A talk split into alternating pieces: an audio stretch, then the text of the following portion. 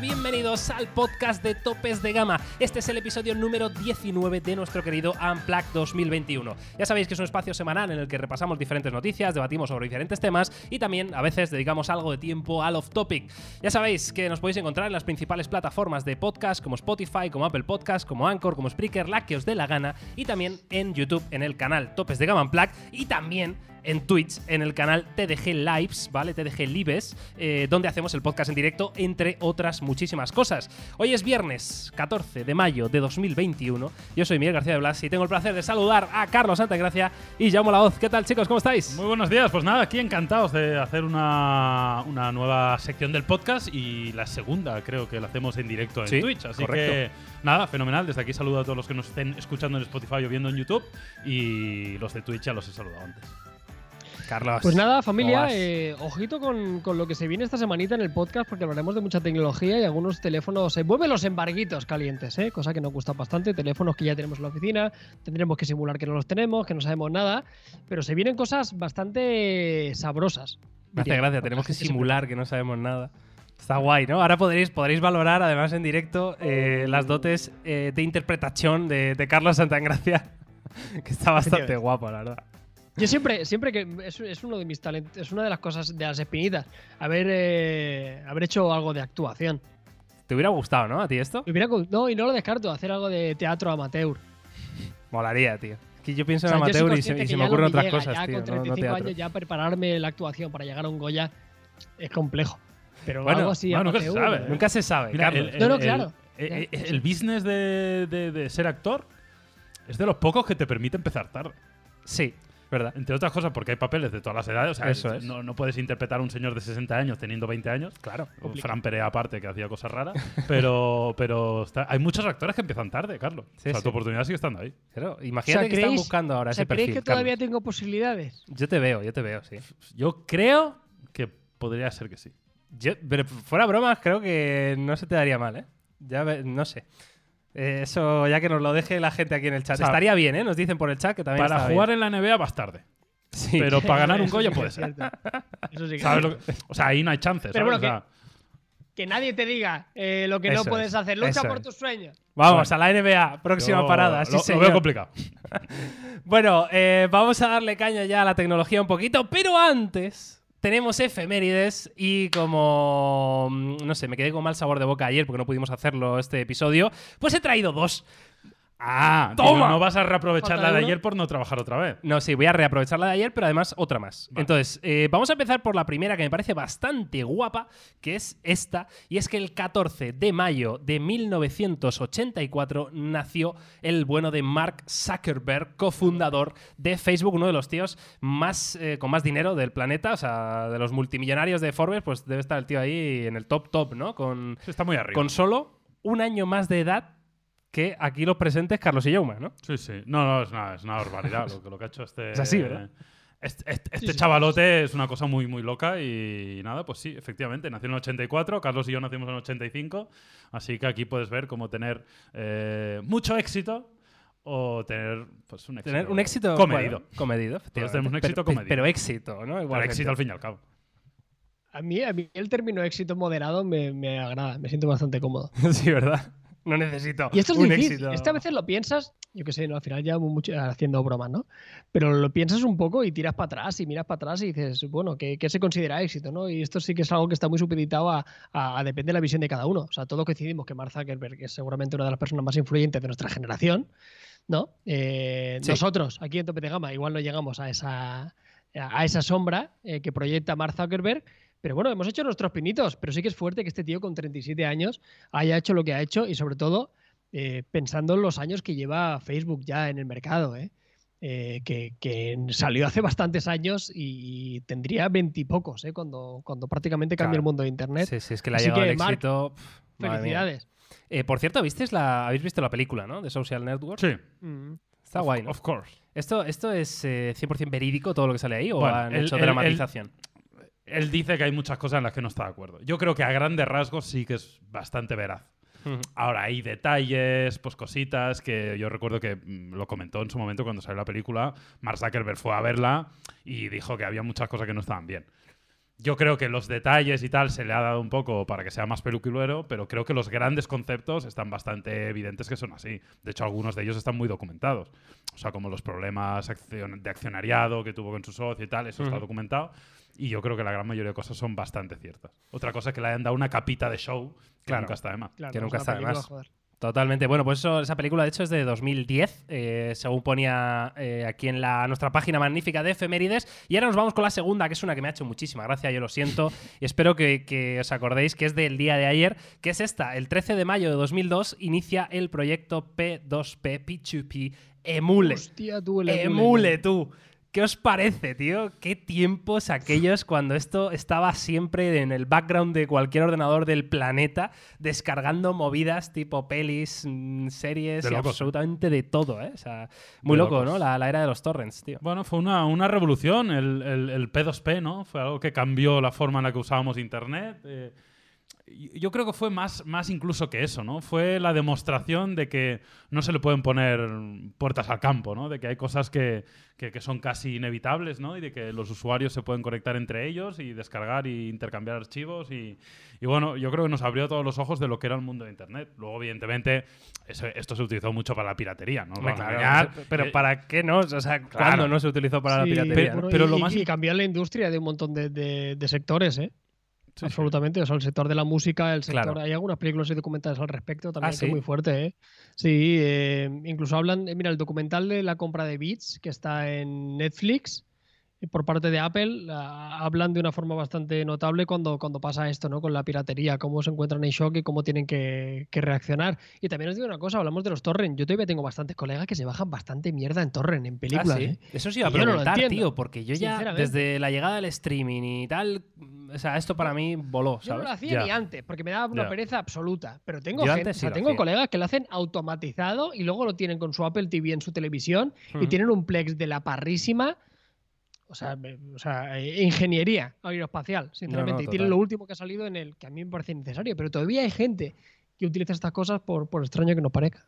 Yo la verdad que lo usaba sobre todo para música, sí. Me acuerdo descargar discografías enteras, ¿no? Que tenía ahí el... ¿Has pirateado el- tú, Miguel? No, no, que va. Ah. Uno muy parecido a mí, un chaval que se parece mucho a mí, que no voy a decir su ¿Pirateaba nombre para... Pirateaba un montón de música, tío. Discografías enteras de estas que tienes en los 12 discos de repente, Luego el- todos ahí en un zip, tío. Pasando hambre ese señor y tú ahí. Sí, sí, sí.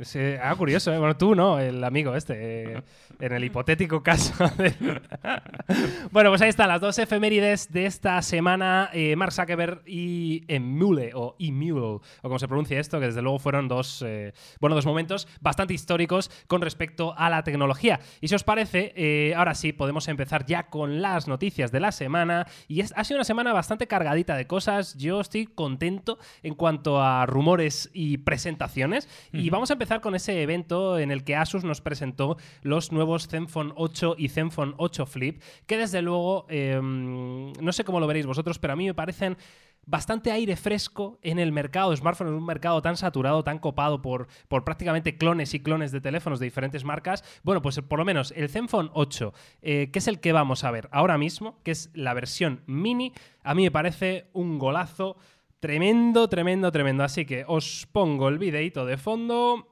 y ahí está. Y comentamos, chavales. ¿Cómo lo veis? ¿Cómo visteis estos Zenfone 8? Bien, eh, al final creo que es lo que comentas. Yo creo que la gente de Asus ha querido diferenciarse un poquito y yo creo que lo ha conseguido, ¿no? Haciendo un dispositivo, bueno, pues más, más compacto, más llevable. A Carlos seguro que le, que le mola mucho ese, concepto. Eh, yo ya sabéis que no soy muy fan de, de este concepto, pero sí soy fan de que el usuario tenga el mayor número de posibilidades para poder elegir. Con lo cual sí me parece bien que haya fabricantes que se desmarquen un poquito, entre otras cosas, porque vivimos en un mundo ya tan, tan globalizado y que, bueno, pues parece todo un poco igual, ¿no? Con lo cual yo desde aquí aplaudo siempre las cosas diferentes. Creo que lo has definido muy bien diciendo soplo de aire fresco.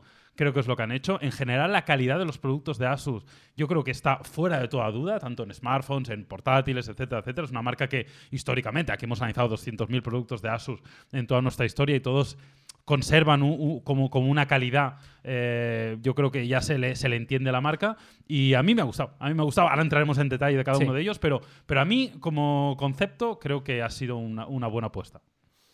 Yo es que creo que muy necesarios. Al final estamos pidiendo teléfonos que cada vez hagan más cosas y con algunos detalles diferenciales, pero al final vamos a lo obvio, ¿no? Que hayan alternativas pequeñas. O sea, yo no que tenga más carga rápida, que se doble, que se plegue, que rote, que tenga un angular, que tenga un teleobjetivo. ¿no? Eso está muy bien, pero coño, que haya una opción más pequeña. O sea, no, creo que no es tan difícil de entender y, yo lo agradezco mucho. Y si os parece, por no redundar con lo que ha dicho Yama, vamos a hacer un repaso a las especificaciones del Zenfone 8, porque es un caramelito, sobre todo en términos de tamaño, únicamente pesa 170 gramos, no llega a los 15 centímetros de, de alto, viene en este caso con un panel AMOLED de 120 hercios, Full HD, lógicamente, con este tamaño de pantalla es más que suficiente. Son 5,9 eh, pulgadas, menos de 6 pulgadas, configuración de hardware de super teléfono tope de gama, con el triple 8, con buenos almacenamientos.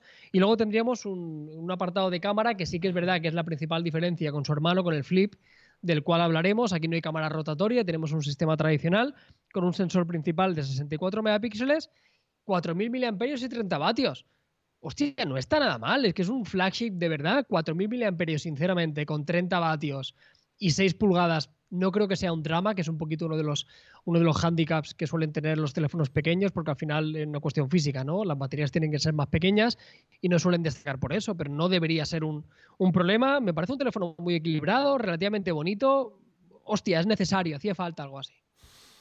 Totalmente de acuerdo. Yo lo que la reflexión que quiero hacer es que, eh, bueno, es lo que ha dicho Carlos, todas las specs, ¿vale? Triple 8, versiones de hasta 16 de RAM, por ejemplo, que, dices, joder, que no está nada mal, resistencia al agua, las cámaras son dos cámaras traseras bastante interesantes, 64 y 12 con el gran angular, em, la pantalla de 120 Hz OLED 5,92 pulgadas, todo eso en un precio de 599 euros. Em, y, y a mí, de verdad, después de ver este teléfono, me queda la, idea sobrevolando la cabeza de esto es lo que debería haber sido el Pixel 5. Es verdad, acordaros ¿no? del Pixel 5 del año pasado, que era un teléfono comedido en dimensiones, porque la pantalla parece que eran 6,1 pulgadas o algo así, o sea, muy cerquita de este tamaño. Era un teléfono que tampoco tenía grandes pretensiones a nivel de diseño exterior, y este Asus Zenfone 8 evidentemente se queda ahí. Em, pero claro, teníamos el procesador que no era el, gama alta, no era el gama flagship, sino que era el 765G. Entonces, si Asus es capaz de meter un triple 8 con 8 de RAM 128, con pantalla AMOLED 120 Hz, con, eh, con estas specs y lo pone a 599, si esto hubiera llevado Android Stock y, el buen hacer en cámaras de Google, desde luego, o hubiera sido un golazo tremendo por parte de Google, que luego hablaremos del Pixel 6, pero creo que debería Google de seguir esta línea precisamente, ¿no? Sí, hombre, a mí, me, a mí me encantaría, vamos, ya sabes que yo no tenía ningún problema en que el Pixel 5 adoptara pues, eh, algunas de estas especificaciones. Sí que es verdad que el timing no es el mismo, también hay que decirlo. Eh, ya sabemos que en el mundo de tecnología, que un teléfono salga 3-4 meses después, cambia todo en cuanto a los dispositivos, que a, digamos, al hardware que puede montar, al precio al que lo puede montar, ya sabéis que, que esto es, es, así. Pero, pero sí, yo estoy de acuerdo, a mí me, ya sabéis que a mí me encantan los teléfonos gama alta y, y casi que prefiero que cuesten un poquito más, pero que ofrezcan la máxima expresión. Y a mí me encantaría que los Pixel fueran súper teléfonos de gama alta con lo mejor de lo mejor, con un diseño espectacular. A mí es lo que me gustaría. También entiendo que probablemente no sea la estrategia de Google y que si algo ha demostrado Google es que lo que no quiere ofrecer y ni siquiera es el por qué, pero no quiero ofrecer son buenos teléfonos en relación calidad-precio. O sea, en el sentido de. O sea. Bueno, lo hicieron en su día, ¿no? Sí, pero tienes el 4A, ¿eh? Ojo con eso. sí, sí. Ese sí que tiene una muy buena relación calidad-precio. Sí, pero, o sea, realmente hardware-precio tampoco es espectacular. Lo pasa que luego por el software y la cámara es un escándalo, ¿no? Pero pero no, no quiere luchar en eso. De hecho, los, los píxeles, bueno, pues tienen un precio razonablemente elevado si miras el hardware puro. Lo que pasa es que luego te compensa muchas veces por, por lo que decimos siempre, el software y que luego las cámaras pues dan un gran resultado. Pero no dan un gran resultado porque el hardware de la cámara sea muy top y el sensor sea espectacular y cueste mucho dinero. Dan un gran resultado porque hacen una, una muy buena, un muy buen trabajo, ¿no? Yo creo que Google lo que quiere hacer es pelear con el iPhone y posicionarse en el mismo lugar que el iPhone. Y por eso yo creo que muchas veces pues tienen un precio un poco elevado porque eh, quiere ser el iPhone Android. Puede ser. Bueno, pues ahí tenéis la información del Asus eh, Zenfone 8, la variante pequeñita. Nos podéis dejar, por supuesto, vuestro, vuestra opinión en los comentarios, en el chat, donde estéis. Y ahora vámonos al otro modelo que presentaron, que era el, precisamente el hermano mayor, lo voy a poner muy entre comillas, eh, que es este Asus Zenfone 8 Flip y es mayor, pero solo en tamaño. Porque es curioso porque las especificaciones, entiendo que para poder eh, introducir esta cámara flip, ¿no? que ya sabéis que tiene la cámara trasera, las cámaras traseras que se convierten en cámaras selfies si, si queremos eh, disponer de ello. Bueno, pues para introducir esta tecnología entiendo que han tenido que recortar en muchas de las características que sí vemos en la, en la versión más pequeña, la versión eh, mini en este caso. ¿no? Entonces, mm, a mí me resulta curioso porque es más caro que el pequeño y es peor en términos de, características. ¿no? Entonces, os voy a poner el vídeo por aquí para que lo vayamos viendo de la misma manera que hemos hecho con el anterior. Ahí está, y, y comentamos, ¿no? ¿Qué os parece la variante Flip? A ver, yo entiendo que es comprensible, en el sentido de que al final tú cuando haces algo de ingeniería un poco distinto, disruptor y diferente y que no se fabrica en masa, pues evidentemente eso vale pasta. Entonces, tener esta cámara rotatoria, este sistema y tal, pues es algo que evidentemente encarece el producto y probablemente no solo encarece el producto, sino algo también muy interesante, es que eh, dificulta el diseño interno del terminal. Que es algo que a veces no nos damos cuenta, pero cuando hablas con los ingenieros de las marcas, te das cuenta de la dificultad. Para nosotros, los usuarios, o los medios, o la prensa, o los periodistas, o llámalo como quieras, pues es como hacer un puzzle, ¿no? Cojo el, 8, el 888, le meto tanto RAM, cojo tanto amperaje, tal, no sé qué, y es como muy fácil. Pero luego, yo qué sé, yo recuerdo, por ejemplo, hablar con ingenieros que decían, no, es que el espacio que me ocupa el jack de 3.5 dentro en el diseño me obliga a reducir mucho la batería porque todo ese espacio lo pide. O sea, que realmente es bastante mm. complejo que, que, todo, que, eh, digamos, encaje y encaje bien, ¿no? Así que en este sentido lo entiendo. Ahora, no sé yo si hay muchos usuarios que estén dispuestos a perder hardware, a pagar más por tener una cámara flip. A mí me gusta porque me parece algo bastante chulo y que tienes el mejor selfie del mercado. Pero puedo entender que mucha gente diga, oye, mira, mm, no. Sí, por contextualizar a la gente que sepa cuáles son las principales diferencias que hay con, con esto. Es un teléfono que evidentemente es más grande, pero por ejemplo no tenemos 120 Hz, se quedan 90 Hz de, tasa de refresco, ¿no? Siguiendo, sigue siendo resolución Full HD, sigue siendo AMOLED, se supone que el panel deberá ser el mismo, pero la tasa de refresco es, menor y en este caso es llamativo porque es una pantalla más grande, ¿no? Se supone que vas a disfrutar más del apartado multimedia, el apartado de la jugabilidad, donde los hercios sí que tienen una incidencia directa, lo cual llama bastante la atención. El procesador seguirá siendo lo mismo, no tendremos quizá tantas versiones de RAM, aunque habrá un poquito donde escoger. La batería crece eh, por una cuestión física, lo que comentábamos antes, de 4.000 a 5.000, pero no crece la carga rápida, que es una de las cosas que suele ser eh, habitual, ¿no? Se sigue manteniendo en 30 vatios, que en un teléfono, como decía Miguel, de 599 te lo medio compro, con bastantes comillas, pero por 799 ya me chirría, ¿no? Cuando los 50 o los 65 vatios de la competencia son, son una realidad. Luego, por lo demás, 230 vatios, 230 eh, gramos, perdón, eh, casi 60, 70 gramos más que la versión anterior. Y luego en fotografía es algo relativamente parecido. Obviamente no tenemos cámara selfie, lo apuestan todo un sensor principal. Y también tiene un teleobjetivo, ¿eh? que es un zoom. Es el añadido eh, que tiene con respecto al, al Zenfone 8 normal. ¿no? A ver. Eh, eso también cuesta pasta, hay que decirlo. Sí, claro. O sea, ganas el teleobjetivo, pierdes eh, RAM, por ejemplo, ¿no? Tienes menos memoria RAM, eh, ganas en batería, pierdes eh, tasa de refresco en la pantalla y además 200 euros más caro, ¿no? Entonces, claro. Yo, sinceramente, aquí con el Flip tengo sensaciones encontradas. Decías, Carlos, que, no podías casi que, entre comillas, ¿no? Los, los 30 vatios de, de carga rápida del Mini, pero hay que tener en cuenta que es mini. Quiero decir, que no es lo mismo, no tardas lo mismo en cargar una batería de 4.000 mAh que una de 5.000, ¿no? Mm, Entonces, probablemente estos 30 vatios del mini te dan la misma experiencia que 65 vatios en un teléfono con muchísimo más amperaje, ¿no? Entonces, eso yo al mini se lo paso sin ningún problema. Pero claro, como dice Carlos al flip, es otro el tema, ¿no? Yo la verdad que... Mm, o sea, Claro, ¿qué hubiera pasado si Asus decide em, introducir un tercer Zenfone 8 que esté en el medio de los dos? Es decir, que no tenga cámara flip, pero que sea más grande, ¿no? Por ejemplo. Entonces, porque aquí realmente, eh, si alguien quiere un Asus Zenfone 8, tiene que elegir entre o pequeño y muy bueno, o grande y un poco peor y con cámara flip, ¿no? Es como que te falta una opción intermedia que tenga un poco lo, lo mejor de ambos mundos, ¿no? Hmm, sí. A ver, puestos a pedir, eh, yo ya sabéis, mi, teoría siempre es que hagan cuantas más versiones mejor para que cada uno pueda elegir la que quiera, pero poniéndome en la piel del fabricante y sabiendo que desarrollar un teléfono no es algo que sea nada fácil y que si no vas a construir muchísimas unidades no es tan sencillo, pues entiendo también que tampoco Asus, al final recordemos que Asus tampoco vive de vender teléfonos. O sea, es un fabricante que evidentemente está muy metido en la electrónica de consumo, pero los teléfonos no son su principal mercado y tampoco tiene aquí un músculo como para dedicar una cosa loca a fabricar 200 teléfonos, ¿no? Entonces, yo entiendo el posicionamiento de estos, de estos Zenfone 8. Me parece que están suficientemente diferenciados. Entiendo perfectamente que haya mucha gente. De hecho, antes leía un comentario en el chat que decía: eh, A mí me parece muy original, me mola mucho, pero me compraría el otro. Entiendo que ese sea un poco el sentido Claro. de mucha gente. Exacto. Pero también, insisto, aplaudo a Asus porque han hecho dos teléfonos con personalidad diferentes, diferenciados entre ellos y que se diferencian sobre todo con respecto a la competencia, que es lo que necesitamos en los días que corren. Cosas diferentes, originales, eh, que a veces salgan mejor, a veces salgan peor, pero a mí eh, yo, yo creo, yo creo que están, están bien hilados. Yo no descartaría lo del Pro que decía Miguel, ¿eh? solo porque eh, el nombre aquí tiene mucho que decir. O sea, el, el Flip no existía anteriormente.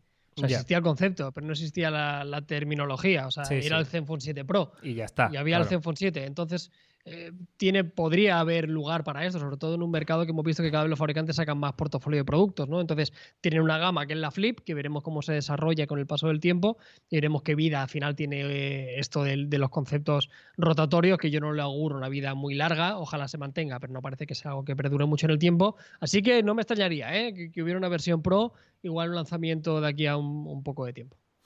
Podría ser, estaremos muy atentos por ver si Asus eh, decide completar la familia Zenfone 8 con otro integrante, ¿no? Que, que, como decimos, reúna lo mejor de ambos mundos. En cualquier caso, yo creo que es un poco repetirnos, pues que quiero dejar esto claro, mi opinión. Estoy muy contento con lo que ha presentado Asus. Creo que es el soplo aire fresco que necesitaba. Son teléfonos que han cuidado detalles para mí que son importantes en un teléfono. O sea, también hicieron bastante hincapié en la presentación eh, en el DAC de audio que habían introducido en, los Zenfone, eh, jack de auriculares. Es decir, tenían como todo lo que quieres que tenga un teléfono de estas características y a un precio bastante interesante. Evidentemente no tenemos un sistema de zoom loquísimo ni, ni cosas de estas, pero de verdad, lo importante para mí está bien representado en estos Zenfone 8 y, y creo, les auguro, espero que tengan buenas, buen nivel de ventas. Bueno, venga, pues nos vamos a la siguiente noticia. Vamos a hablar en este caso de Huawei, amigos y amigas. Ya sabéis que llevamos bastantes semanas, ¿no? Hablando de los renders de los P50, que a ver si llegan, que no llegan. Estamos a 14 de mayo, amigos. Todavía no hemos visto los eh, Huawei P50, que es la familia eh, estandarte, ¿no? Totalmente de Huawei. Evidentemente, este año, bueno, pues igual han decidido retrasarlo porque. ¿Para qué vamos a sacar un P50 Ya. si no nos lo va a comprar nadie, ¿no? En cualquier caso, lo que podemos ver son los renders que se han ido filtrando durante estas semanas y eh, hoy tenemos uno un poquito ya más definido, que es el que os pongo a continuación, en el que vemos ya ese módulo trasero de cámara de que eran como las dos monedas de 2 euros, ¿no? Una encima de la otra, y dentro de esas dos monedas de, de 2 euros, pues tenemos en la de arriba tres sensores de cámara y en la de abajo un cuarto sensor que, bueno, entendemos, o por lo menos yo intuyo, que va a ser el que haga de teleobjetivo, ¿no? Que tendrá un prisma de estos, un periscopio o, cosas así. Sí, la verdad que, hombre, es llamativo en cuanto a diseño y en cuanto parece que van a ocupar mucha parte de la parte trasera. Lleva Huawei un tiempo trabajando mucho, evidentemente, con el tema de la fotografía. Eh, seguramente siguen siendo de los mejores fabricantes en cuanto a fotografía. Lo que pasa es que, Sí. lamentablemente, con la situación actual, pues como que tendemos a, a descontextualizarlos, ¿no? Porque cuando te dicen cuáles son los teléfonos con mejor fotografía, normalmente no metes a Huawei, no porque no lo sea, sino porque luego es difícilmente recomendable, ¿no? Por todos los problemas que está teniendo, que lamentablemente eh, parecía que en algún momento se podrían haber solucionado o que, o que vendría Harmony y acabaría cambiando todo, pero parece ser que la situación se está estancando un poco y no termina de, de levantar cabeza, pero eso no significa que el hardware no sea espectacular como lo viene siendo eh, desde hace muchísimo tiempo. Lo bueno, la parte buena, y que yo creo, y a mí me deja un- una pequeña esperanza, que Huawei es una gran compañía que sigue viviendo sin necesidad, Sí. podría vivir sin vender teléfonos, o sea, no tenía ningún problema de vivir sin vender teléfonos, eh, a pesar de que los sigue vendiendo en mercados como China. Eh, pero en algún momento yo creo que esto se tiene que solucionar. ¿De qué modo? No sé. Pero, pero creo que es bueno que sigan. Eh, O sea, el hecho de que sigan sacando, lanzando teléfonos, sigan innovando en el hardware y sigan invirtiendo en I+D, me hace pensar que ellos quieren seguir en este mercado. Y si quieren seguir en este mercado, y como no son tontos, porque seguro que tontos no son, tienen que tener una estrategia bien definida para ello. Bueno, y, que en China siguen vendiendo bastante bien. O sea, en el mercado global en Europa y en Estados Unidos no tenían presencia y es donde han caído de una forma estrepitosa, pero que en China siguen vendiendo. Al final, para ello los servicios de Google son prácticamente invisibles y que a veces no miramos mucho el ombligo, ¿no? Pero bueno, que es un mercado de 1.500 millones de habitantes. O sea, al final, sí, pero han perdido un 70 en todo el mundo, ¿eh? que es brutal. No, claro, claro, que sí, que sí. Yo, a mí lo que me jode de esto es que al final es una de las marcas que más me gustaba. Creo que el Mate 40 Pro, si hablamos de fotografía con este módulo, para mí era seguramente uno de los mejores exponentes, si no el mejor a nivel global. Era la cámara más equilibrada que había en el mercado. Y es una pena, y digo esto porque hemos llegado a un punto que, ya me da. Me da un poco igual lo que saquen. O sea, estoy como muy embajonado, ¿sabes? El otro día nos llegó aquí una tablet de puta madre y estaba bien. Pero es que, claro, al final el problema es el de siempre, ¿no? el que venimos repitiendo con Art Gallery y demás. Que sí que es verdad que cada vez hay más oportunidades, pero ya lo miraba con desgana y es una pena. Pero que al final no te queda como, como otra opción, ¿no? Al final hay tantas alternativas en el mercado, hay tantos buenos teléfonos, tantos eh, buenas tablets y diferentes alternativas que es difícil cogerlo con cariño, ¿no? Al final tienes que resignar y, ojalá se solucionara, aunque yo cada vez soy más pesimista. ¿eh? Yo esperaba que con el cambio de gobierno igual van pasando los meses, no hay ningún movimiento al respecto. Ya dijeron Huawei que no tenían la intención de, de volver a Google, que entiendo que es una decisión muy pensada y que, que tiene sentido, porque al final no pueden estar tan supeditados a lo que pase. Lo que ocurre es que no sé cuánto tiempo esto es sostenible, sinceramente, porque el teléfono estará increíble, pero creo que cada vez es más difícil de justificar que alguien quiera comprarse un Huawei por muy fan que sea de la compañía. Y a mí el blando del módulo, que es el protagonista de esta noticia, a mí sinceramente no me desagrada. Pero ¿cuántos de vosotros atreveríais a pillarnos un Huawei a día de hoy? Totalmente, totalmente de acuerdo. Sí que es verdad que decía Yauma que, la buena noticia es que Huawei parece que quiere seguir estando en este mercado y yo creo que es verdad que a Huawei le puede ir muy bien en, otras áreas de negocio y, no lo pongo en duda y probablemente ganen muchísimo más dinero que con smartphones, pero sí que creo que el, mercado de los smartphones es un mercado en el que te, da visibilidad a nivel eh, del gran público, ¿no? Es decir, de la gente te ve, la gente de a pie, ¿no? No otras empresas, no otros inversores, no, no, la gente de la calle te conoce, te ve. Y yo creo que eso es muy positivo, el, impacto ¿no? que tiene este mercado de los teléfonos móviles con respecto a una compañía. Entonces, por ahí igual entiendo que van las cosas, ¿no? Pues oye, sí, podemos seguir ganando dinero sin esto, pero mm, queremos eh, tener esta imagen de marca porque nos interesa luego para otros negocios, porque al final son todos sinergias y lo pueden aprovechar, ¿no? Si tienen una buena imagen como tenían hace dos años y medio. Es que recordamos que Huawei estaba siendo la empresa, una de las empresas más innovadoras, más puntera del mundo, eh, y eso yo creo que tenía un un impacto brutal ¿no? en, todo lo que hacían.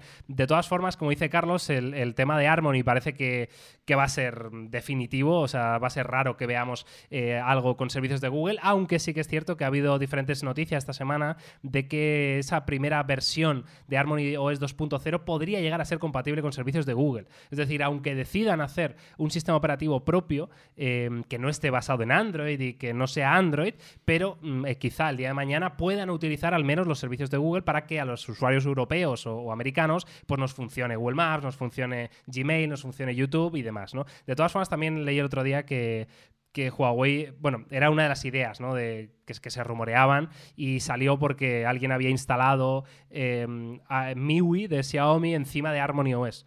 O sea, que es un poco como rizar el rizo. Joder. Claro, rizar el rizo. Hay gente que, tiene mucho tiempo libre, ¿eh? Pero el tema es eh, que Huawei podría mm, hacer una alianza fuerte con fabricantes chinos y que todos empezaran a usar Harmony. Y esto es algo que no es descabellado de pensar. Eso lo, comentamos en alguna ocasión, ¿os acordáis? Que decíamos, no, si se unen los chinos y tal, pero bueno, de momento parece ser que eso no no, no parece que vaya a suceder, pero bueno, no hay que descartarlo. La verdad, ya sabemos que China es un poquito particular. Es bastante especial. y son muy de ayudarse entre ellos, tal. Bueno, no, no se puede descartar, pero, pero, pero veremos. Y lo que decías eh, es interesante, lo que dices, que al final los negocios donde vendes al consumidor final te dan una gran imagen de marca, ¿no?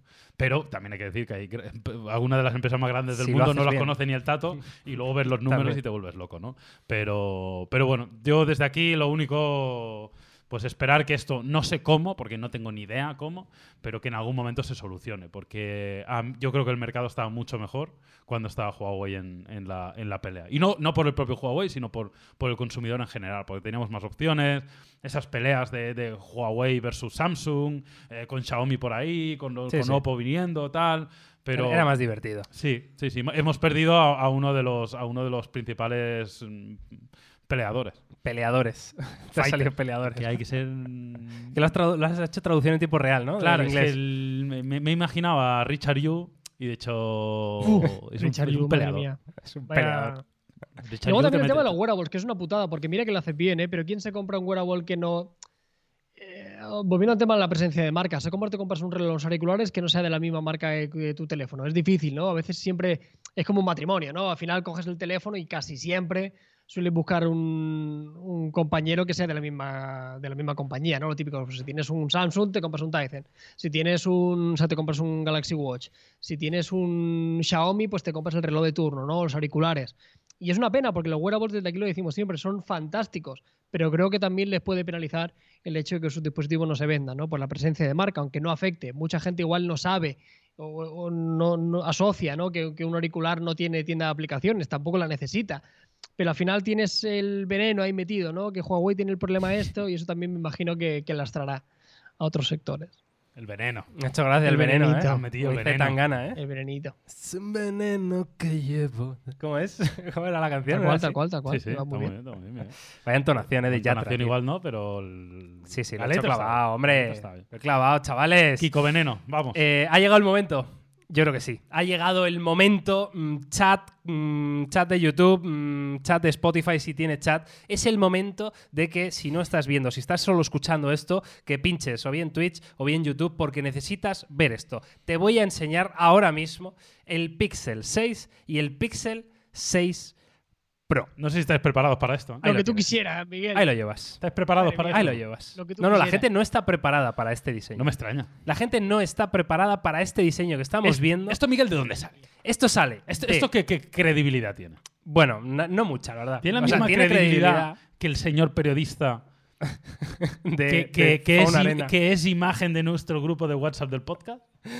Pues hombre, espero que tenga. A ver, yo ¿Qué sinceramente estará, va- qué vamos a. estará haciendo ese señor? Ya ves. Me encantaría verlo por un agujerito. Ya ves, ¿eh? Eh, vamos a, mm, a- a primero explicar la noticia y luego debatimos, ¿vale? Esto viene de John Prosser, ¿vale? Ya sabéis que es un famosísimo filtrador, pero casi siempre de, mm, del mundo Apple, ¿vale? De, de productos Apple, eh, filtró los Mac, eh, los iMac, estos que han salido hace, hace nada, filtró los Ha acertado en muchísimas de sus predicciones y filtraciones, y ayer eh, publicó eh, un vídeo en su canal de YouTube con estas imágenes. Según decía él, venían de, de una fuente, ¿vale? Que le había enseñado imágenes eh, en mano del dispositivo real, pero que para proteger la fuente lo que había hecho Browser es enviarle estas imágenes reales a un diseñador de renders en 3D, eh, que es este chico que aparece aquí en la serigrafía, que es Renders by Ian, y lo que ha hecho ha sido recrear lo más fielmente posible estas fotos que le habían enviado. Entonces aquí vemos un Pixel 6 y un Pixel 6 Pro,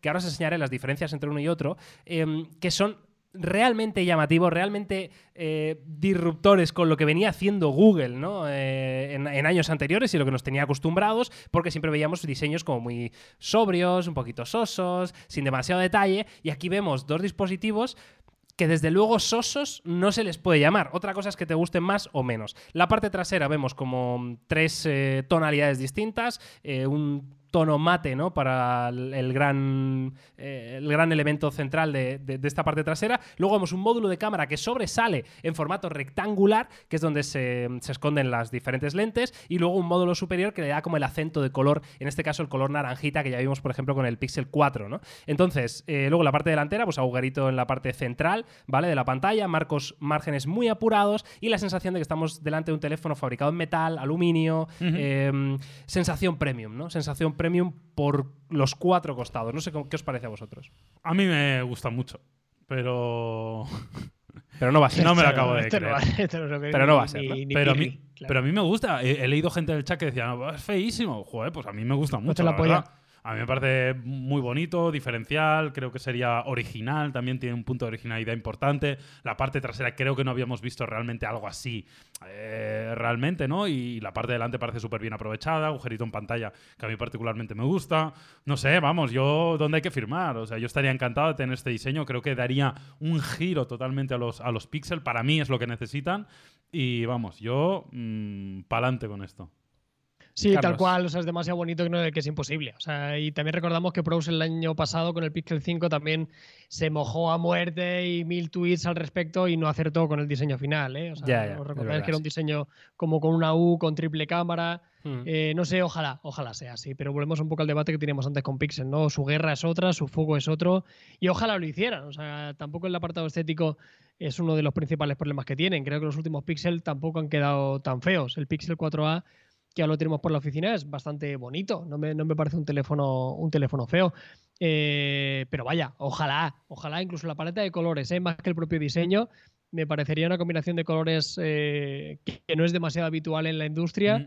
y esas combinaciones de mate, brillante, muy arriesgado. Ojalá. Podríamos hacer una porra en Twitch. ¿Sabéis hacer ya lo de las encuestas? ¿O qué? Eh, los, los sé hacer, pero no lo voy a hacer ahora porque es que lo tengo en la pantalla de allí lejos y no quiero Perfecto, desmontar todo el Pero lo puede hacer un moderador. Si hay algún moderador que quiera hacer una porra en el, en el chat de Twitch, pues la podéis hacer, ¿eh? La podéis hacer y a ver qué pensáis. Si creéis que va a pero llegar. no como la este- otra vez que lo hizo mal. Sí, la sí. otra vez puso, Puso- las dos opciones eran lo mismo. Las dos opciones Dicho eran- de manera diferente. Bueno, si, si creéis que esto puede ser factible o no, y mientras eh, hacemos esto, eh, yo quería hacer una reflexión que, que me abrió un poco los ojos de- del vídeo de John Prosser. Decía, oye, eh, esto es muy diferente a lo que viene haciendo Google habitualmente, ¿no? ¿Por qué ahora eh, Google decide hacer estos dispositivos tan llamativos, tan premium y tan wow eh, que no habían hecho en los últimos años. Y entonces dice Browser que cayó en la cuenta de estos rumores, eh, de estas noticias que hemos visto en las últimas semanas de Google, que decían que estos Pixel 6 podían ser los primeros teléfonos de Google que estrenaran el Google Silicon, su procesador propio. eh, y, y desde luego, claro, eh, todo encaja, ¿no? O sea, si es verdad que, que estos Pixel 6 van a llevar el procesador por primera vez diseñado y fabricado por Google, pues tiene sentido que le des al aspecto exterior ¿no? Un- una imagen de mucho más premium, mucho más potente, mucho más. Aquí estamos nosotros y vamos a muerte por el hardware. ¿no? Mira, en eso estoy Se de viene acuerdo. o sea, subidita de precio entonces, ¿eh? Sí, sí, seguro, claro. seguro. Pero en eso estoy de acuerdo, ¿eh? que, que, que creo que sería una buena estrategia, al menos es lo que haría yo, si estreno un nuevo procesador, que eso de algún modo se vea por fuera. O sea, que si hay un cambio de paradigma del producto, como Claro. es estrenar un nuevo procesador, y además propio, etcétera, etcétera, que es como algo muy relevante, que eso por fuera se vea que es una nueva generación, se vea también por fuera, creo que es eh, significativo. Entonces, bueno, pues eh, vamos, yo vuelvo a firmar. Bueno, Ya sabes que yo estoy a tope y con lo ojalá, de- mira, a nivel de software sería muy bello que sacaran un modo escritorio esta gente, ¿eh? Hostia, que- molaría que mucho. También viendo un poco la sinergia que está teniendo iOS con, con macOS, al final que Google también tirara un poquito por ahí, ¿eh? Y que con un procesador propio tuviera también libertad de, de poder eh, trasladar en software también algo que no se pueda hacer. Bueno, ojalá, ojalá. Igual, no sé, es por hablar por hablar, pero creo que podría tener sentido. Sí, estoy de acuerdo. En cualquier caso, eh, sabremos más información eh, dentro de tres o cuatro días, me parece que es entre el 18 y el 20 de mayo, que se celebra el Google I.O. 2021, donde vamos a ver Android 12 de manera oficial, todas las novedades que hayan pensado, donde probablemente veamos los Pixel 5a, ¿vale? La versión económica, ¿no? Eh, bueno, el, sucesor de este Pixel 4a que decía Carlos que era bonito, pues probablemente lo veamos. Y si quieren avanzar algo a nivel de desarrollo para developers, ¿no? Para desarrolladores de ese nuevo procesador, pues quizá eh, nos den algunas pistas de lo que puedan llegar a ser estos Pixel 6 y 6 Pro, que, mm, vamos, con casi total seguridad se estrenarán por allá por el mes de, de agosto-septiembre, cuando se lance de manera pública ya oficial Android 12, ¿no? Que se suelen aprovechar para lanzar su, su flagship al mercado. No sé, eh, yo estoy ilusionado, la verdad, me cuesta mucho Yo también estoy ilusionado, ¿eh? Eh, estoy ilusionado, pero me cuesta mucho creer que este vaya a ser el diseño. Me cuesta muchísimo Hay que creer. Miguel. Hay que, confiar, ¿no? Hay Nunca dejes de creer. Esa es una frase muy del Atlético. Hay que muy creer que luego nos darán, no- nos, nos darán, ya verá lo que nos darán. Frase muy colchonera. En fin, eh, dejadnos en comentarios y en el chat qué opináis de este diseño, qué opináis de, de la posibilidad o la fiabilidad que tenga esta, esta filtración. Y ahora sí, si queréis, nos movemos a una de las noticias probablemente que vaya a ser del mes, si es que se acaba confirmando el precio. Si no, mm, pues se quedará en una mera anécdota y en un teléfono muy recomendable, pero no será tan, tan histórico. ¿De a qué te refieres, Miguel? Bueno, pues me estoy refiriendo al Poco M3 Pro, eh, que va a ser eh, un teléfono 5G que se presenta el día 19 de mayo, es decir, dentro Semana de la semana que viene, sí, dentro de cinco días, eh, a las 2 de la tarde, me parece que era. mm, Eso tengo no me dudas, eh, ahora que nos corrija Pero puede ser. Carlos, eh, eso era público, eh, Carlos, esa información del día de la presentación y la hora. Eh, sí. Vale, día 19. Sí. Dice sí sin mucho. Dice sí porque lo has dicho tú, Miguel. Porque- Sí, No, puede ser, sí, esa, ser. me- esa mediodía. Vamos a hacer directo. Yo solo en esta intervención eh, voy a dedicarme a contestar en monosílabos, ¿de acuerdo? Vale, sí, vale, entonces, eh, os digo lo que se rumorea, ¿vale? Son cosas que no están confirmadas, ni muchísimo menos, y que leemos en este caso aquí en, en Phone Arena. Muy bien, y dicen la culpa que es una Arena. fuente de Android Central. Pues muy bien. Básicamente, el M3 Pro eh, va a ser un teléfono 5G. eh, se rumorea que tendrá el, el procesador de MediaTek, el Dimensity 700, Ujú. que lo vimos recientemente, por ejemplo, en el Realme 8 5G. Sí. Un procesador que es el más económico dentro de MediaTek para ofrecer conectividad 5G. Em, Y que no va mal. No, no iba mal, no iba mal, la verdad que no. ¿eh? Es una, gama, es una gama Es una gama de acceso, Bueno, sí, bueno, claro. baja, Eso es. eh, media baja, pero, pero no va mal, la verdad. Eso es. Luego se rumorea pantalla LCD con 90 Hz de tasa de refresco, eh, una cámara principal de 48 megapíxeles y una batería de 5.000 mAh. Hasta aquí dices, bueno, pues el Realme 8 5G era más o menos Mm, esto, sí, sí, sí. tal, no sé qué. ¿Qué pasa? Que los rumores, los rumores, amigos y amigas, apuntan a que podrían tirar eh, absolutamente los precios eh, por la ventana y hacer que este dispositivo costara menos de 100 euros, 99 euros en alguna de sus versiones, lo cual, viendo las especificaciones, me parecería una maldita locura. De locos. Eh, sobre todo viendo que el Realme 8 5G con estas specs cuesta 179 euros en Exacto. oferta de lanzamiento, ¿no? Entonces, ahora, también digo, Poco normalmente suele hacer esto, decir, no me lo puedo creer lo que han hecho. ¿Por qué no este Poco M3 Pro sea el primer teléfono 5G de menos de 100 euros? Es de locos. A ver, aquí varias cosas. Primero, evidentemente, luego esto habrá que ver. Aquí hemos hablado de algunas especificaciones que son importantes y son muy importantes, pero luego habrá que ver el producto, habrá que probarlo, habrá que ver exactamente cómo funciona todo. Pues ya sabéis que un teléfono no son solo eh, la conjunción de 5 o 6 especificaciones, sino que es un poco todo el, todo el producto final. Ahora bien, si llega esto a este precio, pues evidentemente será un, un antes y un después, en cierto modo, porque habrán bajado bastante el precio. Recordemos que cuando hablamos de teléfonos tan baratos, cuando hablamos de, de de que cuesta 50, 60, 70, 80 euros menos un teléfono de, de- de 100 euros, es que claro, o sea, es que es una puñetera locura. O sea, no es lo mismo bajar 80 euros un teléfono que vale 1100 que bajar 80 euros de un teléfono que vale 100 o 170 o tal. O sea, es que claro, es, es- es muy loco. Veremos a ver si se acaban confirmando las especificaciones, si realmente este precio es así. Yo del precio no sé, menos de 100 me, me parece muy fuerte. Igual en, en China y demás puede ser que la conversión, yo creo que aquí probablemente sea un poco más. O sea, no- nunca mejor dicho. O sea, a mí me viene más a la cabeza 119, 129, que sería un precio disruptor. sería, de todas formas, una totalmente, locura, tío, o Totalmente sea. de acuerdo. Pero bueno, nada, habrá que, habrá que esperar poco, ¿eh? Porque la semana que viene. Joder, ¿Quieres dejar de decir poco, por Que favor? Cada vez que hablo de poco no puedo decir poco. Basta, ya. La semana que viene habrá- habemos directo, ¿eh? Con esto. Habemos directo. De- eh, directo en YouTube, ¿no, Carlos? ¿O en Twitch? Sí, sí, claro, en YouTube, YouTube. sí, sí. Vale, ¿quieres hacer alguna Em, reflexión, Carlos? Que Sí, del decir? precio puedo hablar, porque lo Vale. único que no tengo ni puta idea es el precio. O Vale. sea, a mí, sinceramente, me cuesta mucho crear esto. Yo. eh, a ver, esto que voy a decir eh, lo diría igualmente. O sea, que nadie se espere un hardware muy diferente a lo que ya hay en el mercado con 5G económico. Quiero decir, o sea, un Claro, Redmi sí. Note 10 5G y el Realme 8 5G son dos malditas gotas de agua. O sea, son prácticamente el mismo teléfono.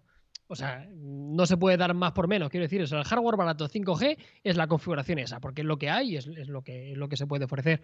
A nivel de precio, no tengo ni idea. A mí ya me parecería agresivo de pelotas 149 euros. Ya me Claro. parecería un precio casi absurdo. Ahora bien, y la, la reflexión ya no solo de esto, sino en general de, de estos fabricantes que están sacando alternativas tan económicas es, ¿creéis que un usuario se va a comprar un teléfono así simplemente por el argumento del 5G cuando a igualdad de precio tienes Claro. un teléfono con mejor hardware? Pues sinceramente yo creo que no. O sea, la conectividad 4G funciona muy bien, el 5G, la promesa del 5G eh, de que iba a llegar, es cierto, está llegando, pero tampoco está marcando una diferencia en el, en el usuario final. Entonces creo que es difícilmente justificable, ¿no? O sea, está fantástico que hayan alternativas, cada vez en más catálogo de productos. Eh, está guay y, y poco creo que tiene sentido, sobre todo que, que brinda un teléfono 5G económico, porque recordamos que el X3 Pro, extremadamente recomendable, no tenía 5G, el X3 NFC era la leche, pero tampoco tenía 5G, así que tiene sentido que lo, que lo traigan. Ahora bien, es eso, ¿no? Que creo que a veces el peaje de poder tener conectividad 5G, desgraciadamente se lleva muchas cosas por delante. Hay cosas que en muchos casos son importantes. De todas formas, Carlos, yo creo que ese peaje del que hablas, que está ahí, que lo dijimos, de hecho, en la review del Realme 8 5G, que, Sí, sí. que el 5G salía demasiado caro. Eh, pero claro, yo creo que eh, sale demasiado caro entre los usuarios que están en el mundo de los móviles, en el mundo de la tecnología, que están informados, porque creo que si Poco lanza un teléfono 5G, aunque sea en oferta de lanzamiento a 99 euros, porque eso sí que lo han hecho en el pasado, ¿no? El Poco X3 Ujú. NFC me parece que tuvo una oferta de lanzamiento que era muy loca, ¿no? Aunque Mm, luego sí, sí. El, PVP, el precio de venta recomendado, subía un poco, ¿no? Pero, eh, joder, con el poco, tío. El caso, si, si consiguen sacarlo por 99 euros 5G, para el gran público, para las masas, decir, hostia, es que por 100 pavos, tío, voy a probar esto, el 5G, aunque sea solo para probar, ¿sabes? Eh, o sea, igual para mandarte WhatsApp, para hacer una videollamada con tu prima, para... mm, eh, quiero decir, al final la conectividad eh, 5G lo que te da en los sitios, en las zonas donde haya, evidentemente, es eh, mayor velocidad de, de conexión a Internet. Porque- Entonces, para alguien que está solo dentro de esto, ¿no? Que no juega, que no hace tareas de ningún tipo más que chatear por WhatsApp, eh, ver los stories de Instagram y hacerte una videollamada con alguien, o sea, eh, puede ser un golazo, tremendo. Mm. Porque ¿no? un- una cosa, Miguel, tú que conoces bien el, el sector, o sea, es- eh, esto no puede estar también muy orientado a venderlo con operadoras y que digan, oye, tú Sí. quieres vender tu tarifa 5G, Total. pues eh, mira, este es el móvil barato y con te el lo que se lo vas llevas a a, a 3 euros al mes, el Claro. móvil este. O sea, ¿no? Es del rollo. sí. Entiendo que las operadoras ahora tienen un foco enorme de vender 5G porque... porque Ahora, te digo que creo que no hay ninguna operadora, por lo menos en España, que venda poco. Sí que venden bueno, en- Xiaomi. ya en España no, pero entiendo Bueno, que pero me esto es una refiero que sería un- Ya, ya, ya. una buena estrategia que poco se empezara a meter en operadoras. Sí, pero esto es, cuestión de, esto es cuestión de tiempo, ¿eh? O sea, si Claro, Xiaomi lo ha hecho, claro. esto es cuestión de meses. O incluso este sea el, el pistoletazo de salida. Puede ser. Pero seguro que muchas operadoras están muy contentas de que Poco les, les ofrezca un teléfono muy barato que sea compatible con la última tarifa que ellos han sacado. Sí. Y dicho esto, también eh, como detalle, decir que, por ejemplo, aquí en Madrid, eh, yo que me muevo mucho en coche y muchas veces llevo el, el teléfono ahí, Ujú. eh, casi siempre está en 5G. Sí, o sea, verdad, ha, ha- ha cambiado mucho el Cierto, tema. O sea, cierto. yo voy, yo voy por ahí en, en sitios random. También es verdad que el S5G no está dando Claro. las velocidades que Eh, prometía. no tengo Claro, es que da duda. menos que el 4G Eso es. en muchos casos. Claro, o es o el un poquito tío, más, y luego sí. te metes y dices, hostia, es que, es que va a pedal. Claro, Claro, sí, sí. no siempre va bien, pero sí que es verdad que ya, o sea, que antes era que no veías nunca el logo. A nivel de alcance, desde Sí, luego, sí, sí, ha mejorado ya, ya tenemos una muy buena tecnología, Y- una muy buena red. en Y España. recordemos que el 5G no es solo velocidad, también es, por ejemplo, que tiene un funciona mejor en las zonas más complicadas, ¿no? Lo Y- y típico menor de edificios, latencia tal, también. menor latencia, etcétera, etcétera. Sí, son muchas cosas. ¿eh? Yo recuerdo, yo trabajaba en, en una tienda de teléfonos cuando se lanzó el 4G, cuando hicimos el salto del 3G al 4G. Y sí que es verdad que al cabo de los pocos meses eh, salieron dos, tres teléfonos que por aquel entonces eran marca, eh, como si fueran, los fabricara la propia eh, operadora. Marca blanca. Marca blanca, eso es. Pero eran teléfonos muy económicos con 4G, ¿no? Era como el rollo estrena nuestra nueva tarifa 4G con este teléfono que te sale a, a cuatro perras, ¿no? Entonces, bueno, Vaya podría ser. aquellos, que-. De ¿Qué los tiempos aquellos? Denver y los de... El, el Monte Carlo, el. Buah, vaya móviles, ¿eh? Que eran, eran ZTE realmente encubiertos, la mayoría. Claro, sí, lo Y luego les, les metieron un rebranding por encima. Eh, curioso grande este. Bueno, va, eh, pues ahí está, ¿eh? la información que tenemos, más el día 19 de mayo al mediodía, directo en nuestro canal de YouTube, para ver estos, este nuevo Poco M3 5G y mm, veremos a ver a qué precio acaba llegando finalmente. Lo vamos Pero a luego, retransmitir simultáneamente en YouTube y en Twitch. Podríamos. Estoy metiendo en un berenjenal a Carlos. Carlos, esto deberías hacerlo. Yo me enfadaría si no lo haces. eh, hombre, si se puede hacer a la vez, no sé, pero que la gente. Lo gordo va a estar en YouTube, evidentemente, Vale. para este directito.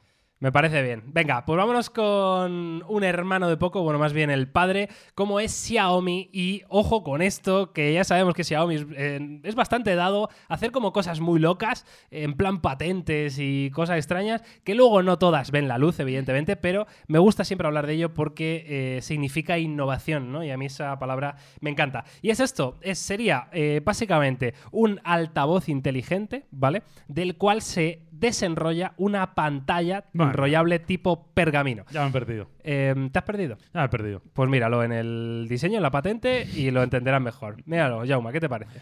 Bueno, me es como un altavoz, ¿vale? Y luego sacas el pergamino, que es la Es un pa- pantalla. Es un, Piqui, papel- piqui. es un rollo de papel de cocina. Exacto. Es, exacto. Sí, un rollo sí. de papel de cocina. Bien dicho. Bueno, no sé, me parece un poco, un poco loco. Es verdad que en el momento en que las tecnologías enrollables eh, sean algo común, da lugar a muchas cosas que se puedan hacer. O sea, al final entiendo que esto es como hacer un Google Home, más un Google Nest Hub, ¿no? Todo en uno. Entiendo que el Sí, sí, concepto es este. ¿no? Que sea altavoz es. y que cuando necesites pantalla salga ahí rollo pergamino. Bueno, hombre, el, el concepto está bien porque yo, por ejemplo, soy usuario de Google Home y de Google Nest Hub, de ambos. Me parece que los dos tienen ci- ciertas utilidades y que son muy complementarios. Entonces, tener todo eso en el mismo dispositivo creo que tiene sentido. Y ya hemos probado, hemos visto eh, lo que puede hacer un teléfono enrollable y ya hemos visto que molar mola. Sí, no sé. Yo a mí me gusta. Yo también tengo servicios de, asistente con pantallas y, y creo que tiene sentido. Sí que es verdad que no para visualizar una película ni muchísimo menos, pero sí que te aporta bastante valor en algunos momentos concretos, ¿no? Para poder ver una receta, para poder ver información climatológica. Yo desayuno viendo las noticias directamente en, en la pantalla o me pongo un videoclip y mientras hago cualquier cosa en casa lo, lo puedo visualizar, ¿no? Y al final Xiaomi está siendo un poco la alternativa de domótica fuera de Google eh, un poco más económica, ¿no? Porque desde aquí ya hemos analizado algunos altavoces. Hay uno en concreto que creo que costaba 49 euros, que se escucha de narices teniendo en cuenta el, precio. Así que todo lo que tenga que ver con domótica y sobre todo porque Xiaomi pretende y, y está haciéndolo muy bien, siendo el rey del ecosistema, ¿no? O sea, eh, si tú quieres, prácticamente tu casa puede ser 100% domótica de Xiaomi, desde la cocina hasta cámara de seguridad, hasta un avisador de la puerta cuando está abierta, hasta un termostato, hasta un radiador, un aire acondicionado en China, veremos si llega a nuestro país. Entonces es meter más madera y al final para todo eso necesitas un asistente que lo controle, además de tu smartphone.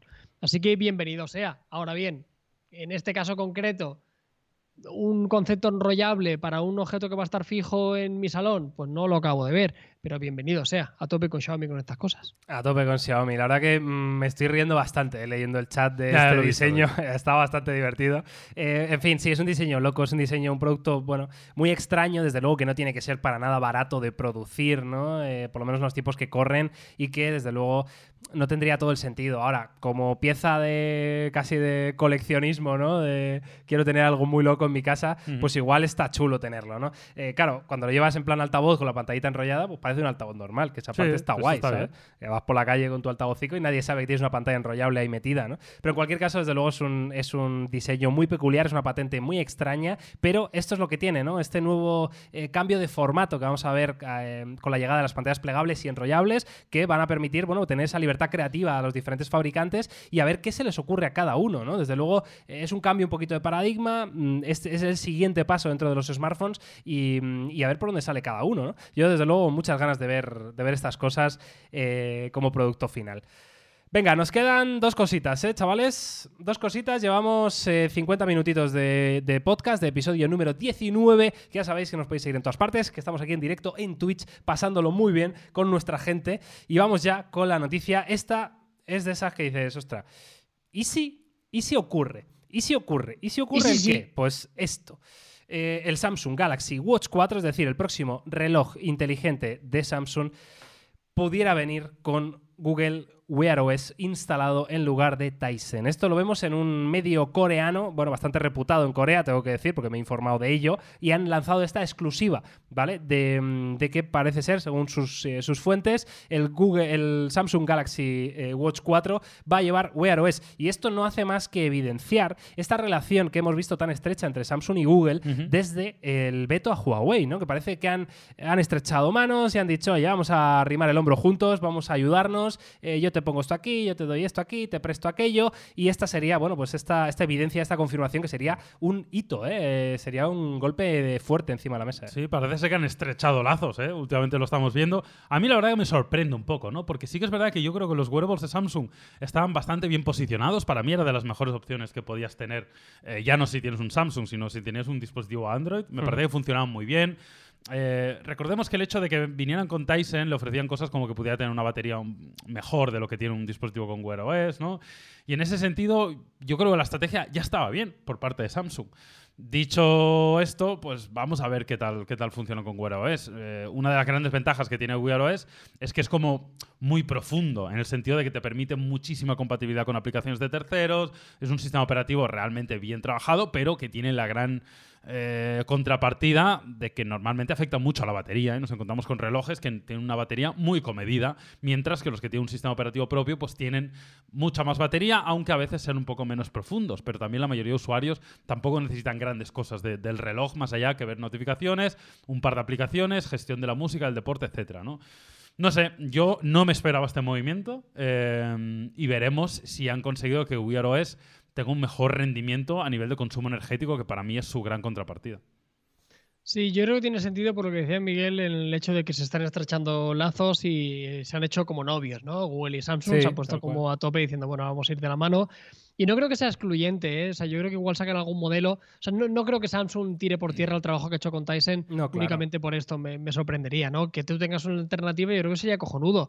Eh, el que quiera Wear OS, que se compre Wear OS, el que quiera seguir utilizando los Active de turno con Tyson, fantástico. También te diré que a mí me gusta más Tyson que Wear OS, fíjate lo que te digo. Es que están cojonudos los Active, ¿eh? O sea, yo me, me inflo a recomendarlos y tengo algunos familiares que lo tienen en casa y, funciona de, de narices. eh, no tiene tanta compatibilidad con aplicaciones, pero tienes las imprescindibles tochas, tochas de verdad. Están compatibles con, con Tyson, tiene su plataforma de, de, de pagos también con Samsung Pay, que es una de las principales limitaciones que a veces tienen otros sistemas operativos. Y puedes hacer multitud de cosas, ¿no? Además, con la corona circular, que le da mucha mucha personalidad y, y al final los relojes, por suerte por desgracia, hacen lo mismo. O sea, quiero decir, te cuentan los pasos, eh, mm, información climatológica, reproduce la música, puedes pagar y, poco cosa más, ¿no? Y en este caso con Samsung lo, lo tienes cubierto. Pero bueno, mm, adelante con ello y ojalá esto sea realmente el paso que Wear OS necesita, porque Xiaomi se rumoreaba que iba a sacar su reloj, poco más se supo.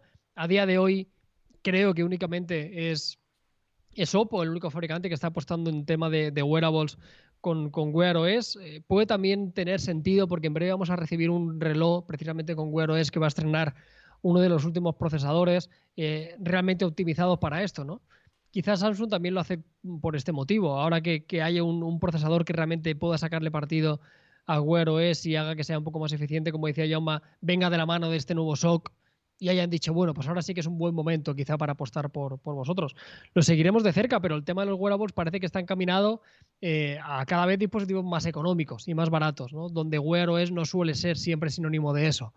Eh, son muy buenos relojes, pero suelen ser caros. Yo creo que lo que se vende mucho es el típico Huawei, Xiaomi, Honor, etcétera, etcétera, de 150 pavos, el de OnePlus, que te hace muchas funciones, no tan bien aminado, y esto es otra, otro tipo de, de catálogo de producto. Sí, a ver, la cosa aquí es que eh, se lleva rumoreando bastante tiempo que Google está, va a mejorar o va a meter muchas novedades en este Google I.O. en cuanto a Wear OS, ¿no? Se refiere. Y de hecho se rumorea también que están preparando eh, su Pixel Watch, ¿no? Que también hemos hablado en otras eh, ocasiones, ¿no? Entonces, eh, a mí me parece que todo tiene mucho sentido, ¿no? Que al final lo que se trata es de conseguir que eh, tengamos eh, en el mundillo de los relojes inteligentes lo que tenemos en el de los smartphones. Es decir, un sistema operativo único que los controla a todos, que, que tiene una tienda de aplicaciones absolutamente bestial, que, que al final se aprovecha de que, de que sea masivamente utilizado, ¿no? Es decir, sería convertir Wear OS en el Android, ¿no? De, en este caso de los relojes. Y esto sería positivo para todos los fabricantes. O sea, porque ya te centras en el hardware, no tienes que estar pensando si es que no me funciona o no tengo una aplicación para X cosa, ¿no? Eh, porque ya sé que ya está la tienda de aplicaciones con un millón de ellas, que están bien diseñadas, que están eh, bien protegidas a nivel de seguridad, privacidad y todo eso, ¿no? Entonces, yo creo que, que tiene mucho sentido que este año empecemos a ver movimientos en este sentido, ¿no? Y, y que Google, en este caso, si presenta su Pixel Watch, le dé ese empujón a Wear OS y en este caso Samsung como partner, como aliado, pues que decida lanzar un modelo. Ojo, como dice Carlos, no solo, no el único reloj de Samsung sea con Wear OS, pero sí que tengas una variante con Wear OS y luego tengas tus Active con Tyson, porque evidentemente es un sistema que llevan años trabajando y lo hacen de manera muy, muy buena. Muy Mm. buena. Sí. En fin, esto es el tema eh, y nos queda una cosita, ¿no? Chavales, ¿Qué cosita es? ¿qué cosita es? Esto es una cosita Empieza. muy loca que además lo pongo yo para terminar porque así des- desengrasamos un Sí, poquito. ¿no? Un poquito.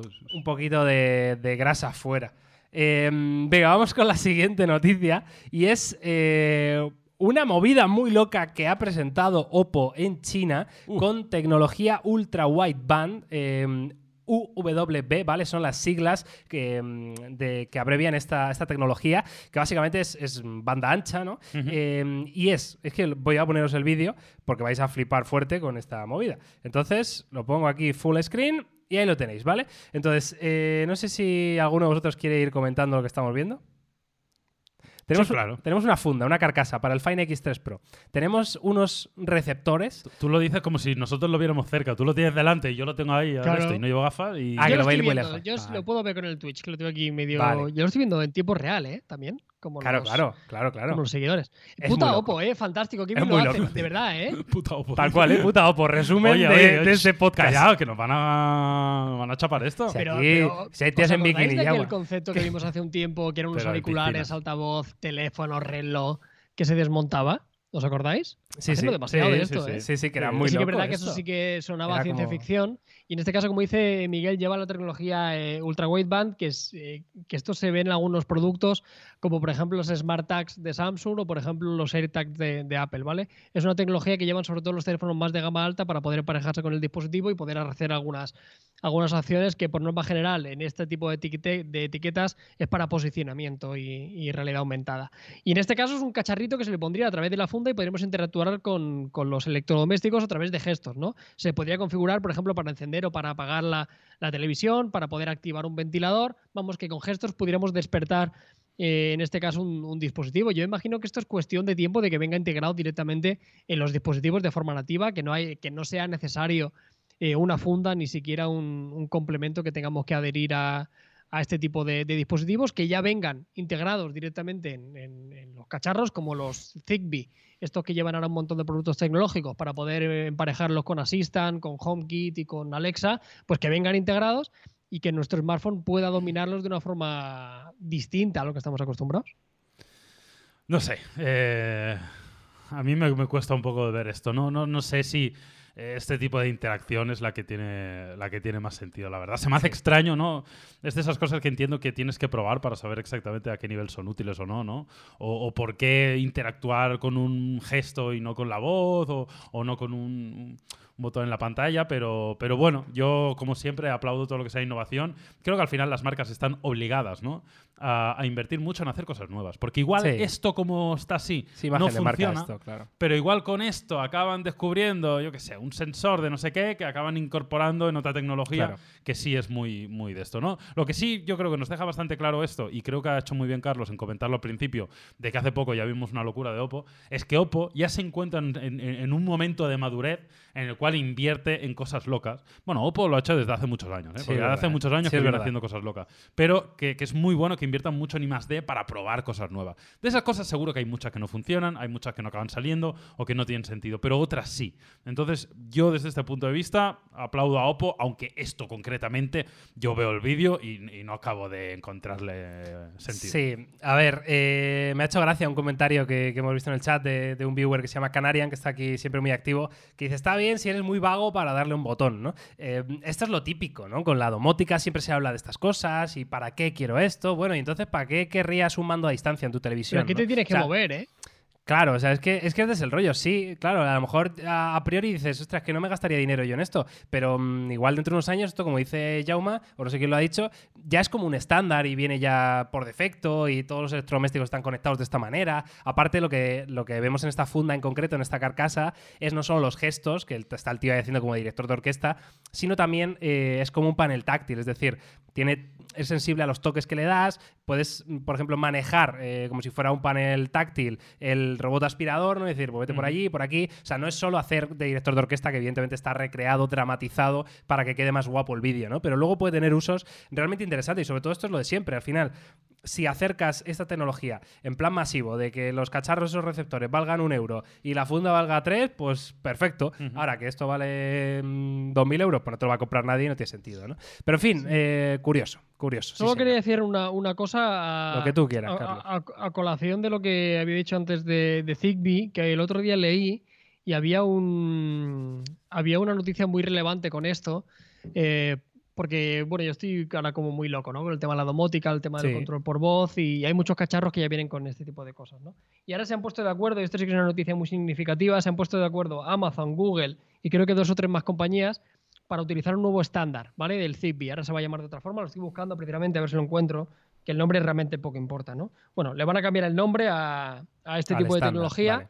para que se cree un estándar. O sea, un estándar y que todos los electrodomésticos que pueden estar supeditados a tener conexión a Internet, ya sea con Wi-Fi o que venga integrado con, con el 5G, con el Internet de las cosas, todos utilicen la misma tecnología, que todos hablen el mismo idioma.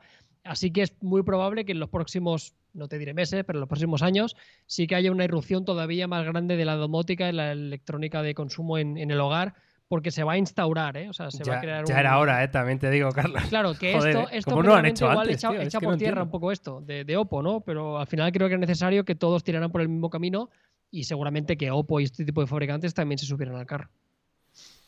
Bueno, pues nada, pues hasta aquí eh, nuestro episodio 19 de este querido Unplug que estamos haciendo en directo en Twitch, que podréis ver en YouTube y que por supuesto podéis escuchar en cualquier plataforma de podcast. Esperamos y espero de corazón que os haya gustado, que hayáis pasado un ratito muy agradable. Os aviso de que vamos a intentar, si es posible, siempre hacer el podcast el mismo día, a la misma hora, para que tengáis siempre una referencia temporal que me parece importante y que sepáis que sí o sí los jueves a las 4 de la tarde tenéis nuevo episodio de Unplug en directo primero y luego resubido a las diferentes plataformas y así vamos creando esta comunidad, ¿no? Ya sabéis que el podcast es el momento en el que nos dedicamos a charlar sobre algo que nos Mm. gusta y este, este tono de charla distendida yo creo que es muy agradable de escuchar, de ver y compartir. Yo de hecho, ya lo he dicho más de una ocasión, me suelo ver luego los podcasts porque hay veces que estoy pendiente de otras Ah, friki, movidas ¿eh? y luego me los veo para ver qué habéis dicho porque es que de verdad como Pero no estás espectador... enterado, no nos me escucha cuando hablamos. Es que a veces me cuesta Ya, ya, estar pendiente porque estoy aquí a 100 millones de cosas,